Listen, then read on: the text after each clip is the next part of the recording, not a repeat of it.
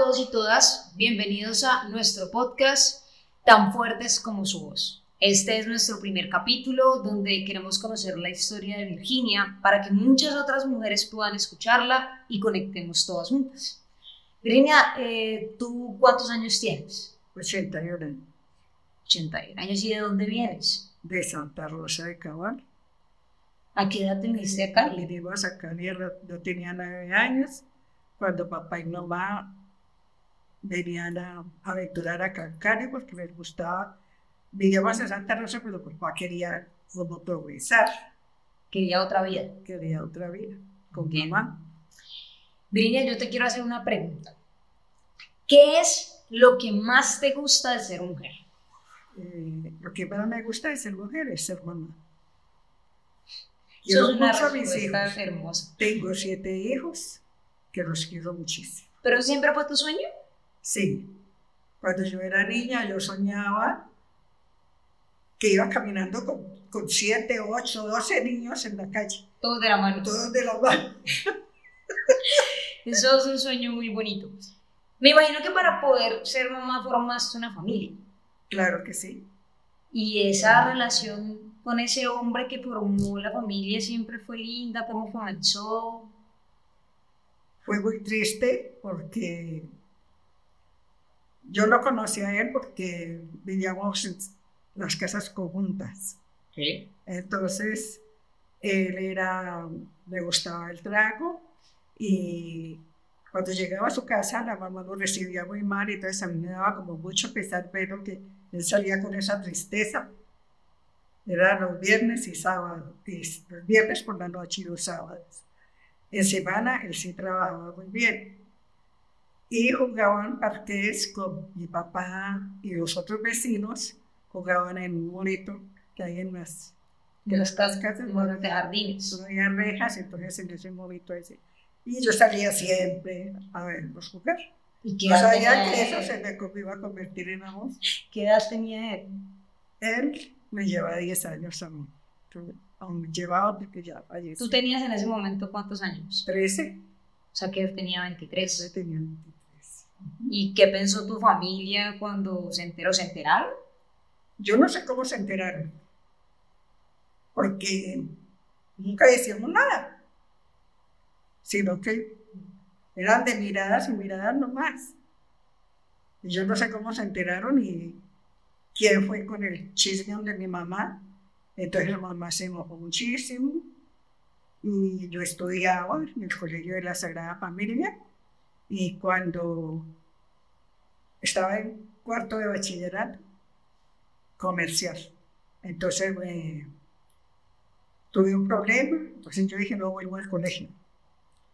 Entonces mamá ahí mismo dijo, pues como no va a volver al colegio y que está enamorada, entonces me castigaron. ¿Y cuál fue el castigo? El castigo fue llevarme a un convento de las adoratrices. Pero en ese convento era como una cárcel.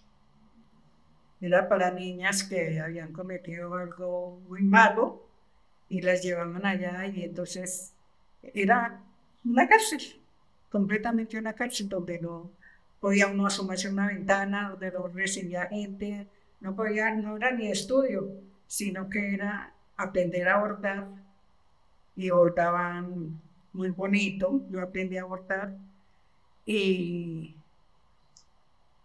pero no tenía uno un riesgo de uno asomarse a una ventana ni de, ni de conversar con nadie, ni siquiera con las mismas compañeras podía uno hablar, Estaba aislada completamente. completamente claro.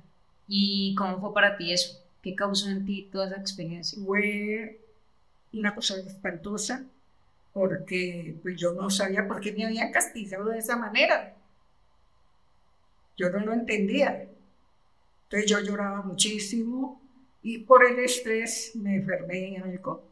Entonces empezó a salirme muchos granos en, en la, caba- en la cara.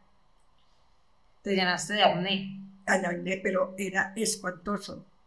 A las mismas monjas les daba como mucho pesar y me llevaban a la, a la cocina en los descansos y me quemaban con, con limón asado. Me ponían eso en la cara por todos lados. al mediodía después del almuerzo. ¿Y los almuerzos? Los almuerzos espantosos. ¿Por qué? Porque yo no sé por qué era como era como castigo, entonces a ellos no les interesaba sino llevarle a uno lo que había de comida. Y, pero las mujeres sí se hacían para a comer. Eso lo sentían en, en otras partes, lo sentían sus almuerzos bien elegantes, porque ellos mercaban y hacían cosas muy buenas, cuando iban al mercado. Y había una de las compañeras que acompañaba y ella nos decía, ¿Y a ti qué te obligaban a comer? A lo que hubiera. Entonces una vez sirvieron el plato, la mesa, yo vi, yo vi ellos eran blanquillos y yo voy a comer. Cuando yo vi eso con esos cositos negritos, y eso era más cositos negritos, animalitos negritos que, que blanquillos. ¿Y qué hiciste? Entonces yo no fui capaz de comer. Yo arrimé eso para el lado y yo no fui capaz de comer nada.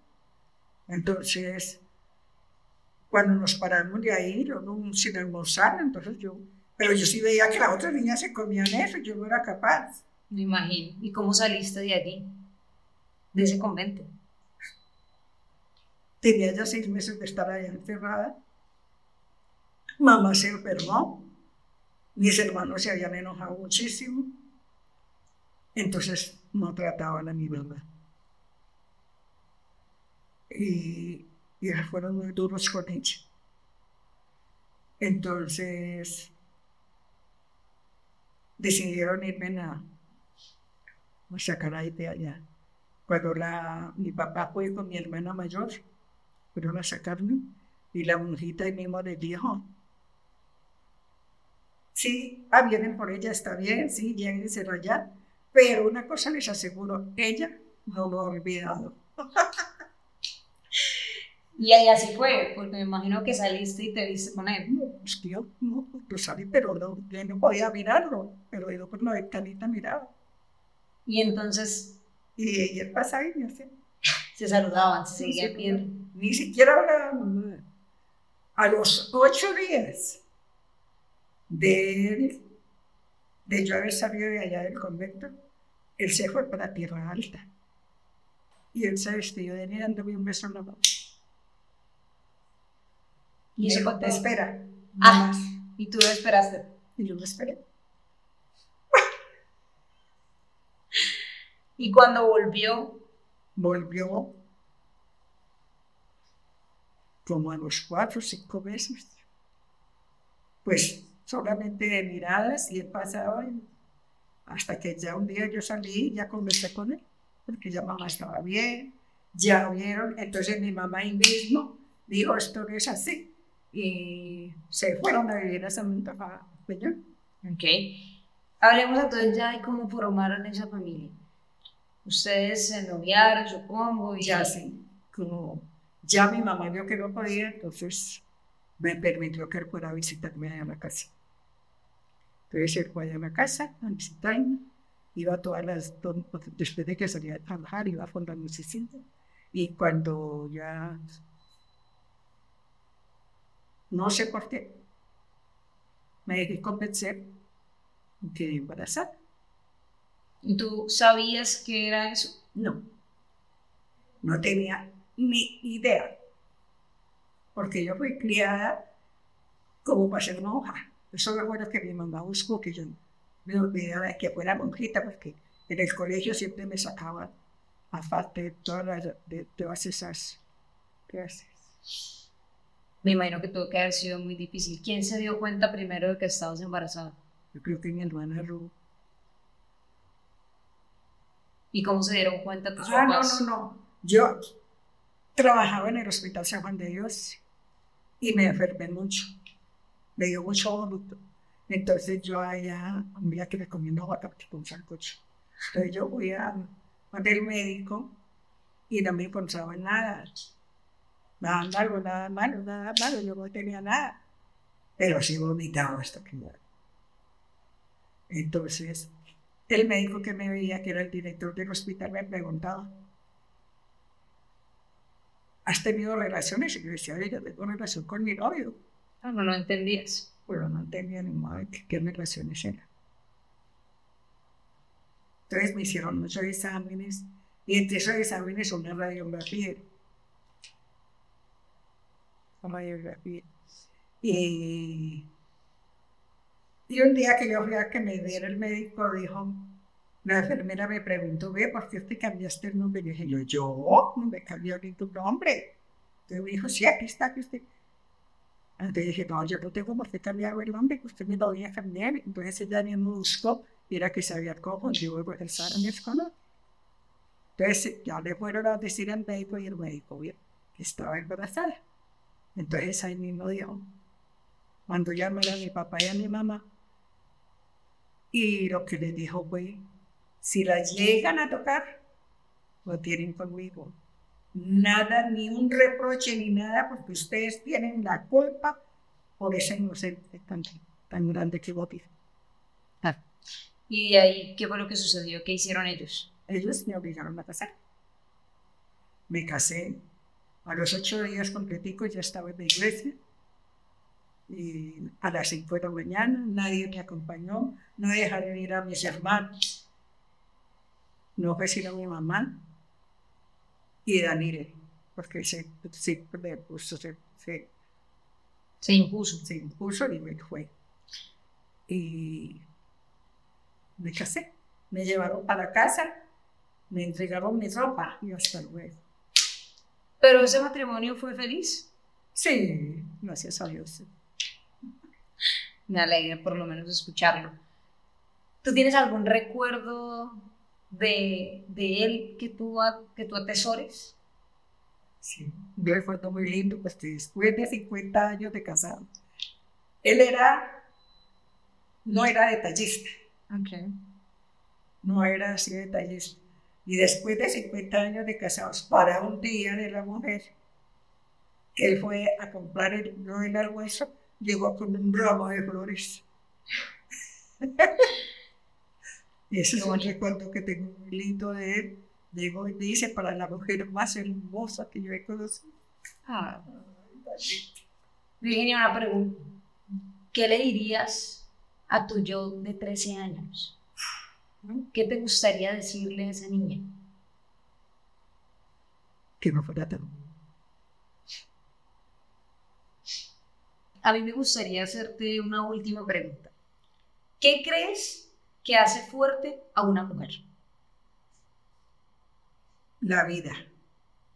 Porque en esa vida encontramos sufrimientos, alegrías, pero uno tiene que saber cómo manejarlas. Entonces, te haces fuerte. Hacer, seguir adelante, no pensar y que no me voy a echar a morir, no, tengo que seguir adelante por mis hijos, por el amor que uno siente por todas las personas. ¿Tú eres fuerte? Sí, yo soy fuerte, bastante fuerte. Me alegra mucho escuchar. Todavía me ha tocado duro, pero bastante fuerte. Virginia, te agradezco mucho tu compañía. Te agradezco habernos contado tu vida, contado a todas estas mujeres y a todas las personas que están viendo y escuchando este podcast esa historia tan impactante y tan fuerte que te ha hecho fuerte. A todos ustedes muchísimas gracias por hacer parte de este podcast. Esperamos que lo hayan disfrutado. Los invitamos a escuchar un segundo capítulo y a que juntos digamos que las mujeres son tan fuertes como voz. Este podcast fue realizado por La Gastro House. Si quieres saber un poco más de lo que hacemos, síguenos en Instagram y Facebook como arroba la Gastro House. Y anímate a escuchar los otros capítulos que tenemos para ti.